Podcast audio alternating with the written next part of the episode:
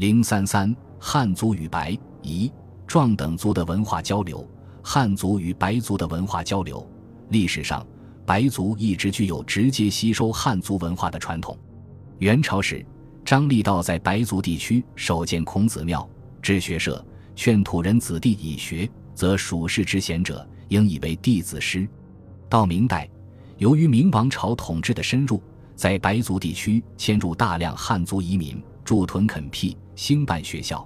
为白族学习汉文化提供了良好条件，白族的汉文化水平逐步提高，已基本与汉族趋于一致。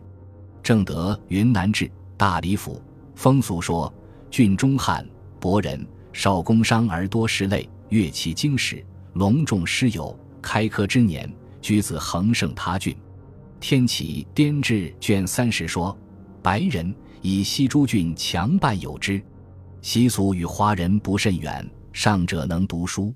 康熙《大理府志·风俗门》也有类似记载，说大理府为固河蛮域，代名郡县其地，师出其人。中国之名家大姓，又多迁徙于其间，熏陶洗濯，故举其平日之语言衣食，悉使其陋而革之，以由于礼教之欲，以故人文科第，理学名儒向背相望。由于白族士子使用汉文。进汉人学校，与汉族知识分子一样参加科举考试，因此白族与汉族的文化交流非常广泛而频繁。如嘉靖、万历年间著名的白族文人李元阳，与同时期在全国富有盛名的汉族知识分子杨慎有密切的诗文交往。杨慎中过状元，学问渊博，他大半生均在云南度过，在云南影响巨大，为人所敬。只有迄今三百年，而妇人孺子无不知有杨状元者。在云南期间，杨慎与张邯、李元阳、杨士允、胡廷禄、王廷表、唐启等人以诗文相唱和，切磋砥砺，使滇南诗坛名闻全国，人称滇南七子，又称杨门七子。其中杨士云、李元阳就是白族学者。《明滇南诗略》叙说。其余有名，进变猛，断旧习，学士大夫多能文章，贤吟咏，一时名流未起，数至词坛，滇诗始著。这正是白族与汉族文化交流的生动写照。白族学者杨时云还用汉文写过一部历史著作《郡大记》，在明代已被采入嘉靖《大理府志》中，也是万历《云南通志·严格大事记》之底本。白族与汉族密切的文化交流，直接造就了历史上著名的明代白族学者、作家群。其中为我们熟知的有杨士云、杨鼐、杨甫、杨南金、李元阳、高贵之、吴茂、何邦建、艾自修等人。白族的史学、文学也因此出现了一个辉煌时期，取得了较高的成就。一些汉族的学者。也在这个时期写下了一批有关白族史地的著作，如张宏的《南夷记》，彭汝时的《六诏记文》二卷，蒋斌的《南诏源流纪要》一卷，杨慎的《滇载记》一卷，《滇城记》一卷，尼禄的《南诏野史》一卷，谢兆志的《滇略》十卷，郭斐的《眼角所言》二卷，程本立的《云南西行记》一卷，还有陈文纂修的《景泰云南图经志书》十卷。周继峰修纂的《正德云南志》四十四卷，为后人研究白族及云南各族明代及此前的历史留下了宝贵的资料。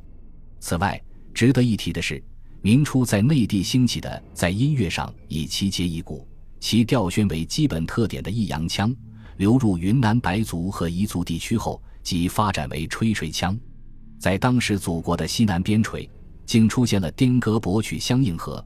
涉谷于登乐未央的乐种繁荣局面，生动地反映了白族与汉族的文化交流已渗透到社会生活的各个角落。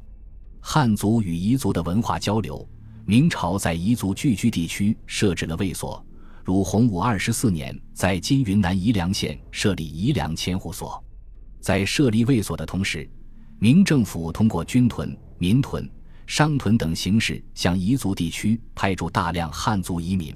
此外，还有许多从内地自发迁来的汉族移民，彝汉杂居一处，彼此互相依存，正如当时凉山彝族中流行的成语所说：“彝人离不得汉人，汉人离不得彝人，彝人离不得盐巴，汉人离不得皮货。”进入彝族地区的汉族人民，不仅带去了先进的生产技术，而且带去了先进的汉文化。在彝族地区掀起了学习汉文化的热潮，如云南武定府境内的彝族严师教子习读经书，自是民多牧之，陋俗少格，而进府乡民习汉字者亦多。彝族的文化水平也因之不断得到提高。云南武定府多彝族，俗上强汉难治，松皮覆屋，缩毡蔽耳，交易用盐。自建学校之后，旧习渐迁。楚雄府定远县之萨摩都者，依附饮食，一同汉、博，更慕诗书，多遣子弟入学。今亦有中科第者。随着彝族文化水平的提高，其与汉族的文化交流又日渐加深。嘉靖二十年，贵州水西安市土官用以汉文字对照的办法，镌刻了一块千岁去碑记。而彝文史书上一些常见的人物传记，如仲谋游。穆奇奇等在名人宋濂等编纂的《原始地理志》中已有记载，说明当时一些彝文史书已引起汉族学者的注意，从一个侧面反映了明代以汉文化的交流。汉族与壮族的文化交流，明朝在壮族地区设置卫所后，随着汉族军队的进驻和移民的进入，形成了壮汉杂居的局面，加上各级儒学及书院的兴办。大大改变了壮族地区原先落后的文化和习俗。据天河县举人题名碑说，天河壮人素不知学，洪武间皆欣然相率，遣子弟入学，拜师听会，受命点教。嘉靖间，平乐知府龙大一次就招致壮人三十多名，送入社学。万历初，詹景凤移设梧州，亲自深入壮族聚居地，则少年美姿仪，识文字者。以古乐旗制导而业学官，与衣冠祖斗之事相周旋，习礼容。从这些记载中可以看出，明代壮族人民中已有不少人会使用汉语，能看懂汉文典籍，微通文艺者，识之乎者不在少数。万历时，又迁都御史魏郡，又下令粤西学臣池内独有教习壮童一款，令州县立设致富，遂以教成者文。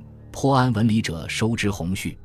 随着汉文化对壮族人民影响的加深，壮族子弟争相入学，如隆庆间古田壮民院子受学，万历间岑溪壮族首领潘基善院从其子傅学公授书，平乐壮人对于学习汉文化者厌之，遂遣子弟入郭从师。壮族的上层人士更是多博通经史之人，有些壮族生员还能中举、中进士。如著名的田州岑氏土官，有好几代都博通经史，能诗善文。其第八代土官岑永通基学工诗书，著作甚佳。其弟岑永贞亦聪颖好学，孝有笃行，博览群书，有经性礼。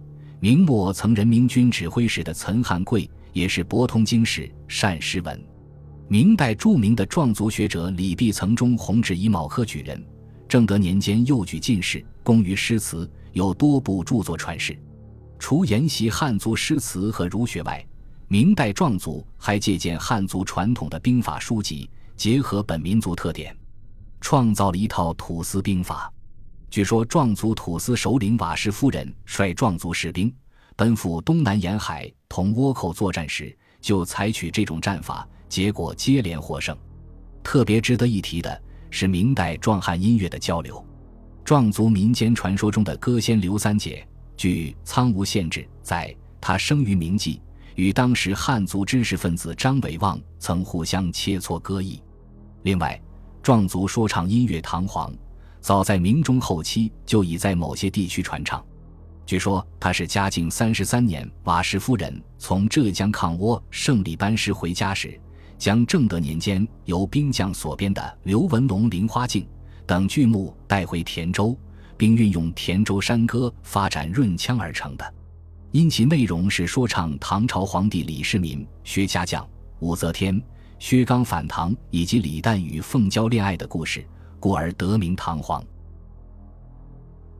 本集播放完毕，感谢您的收听，喜欢请订阅加关注，主页有更多精彩内容。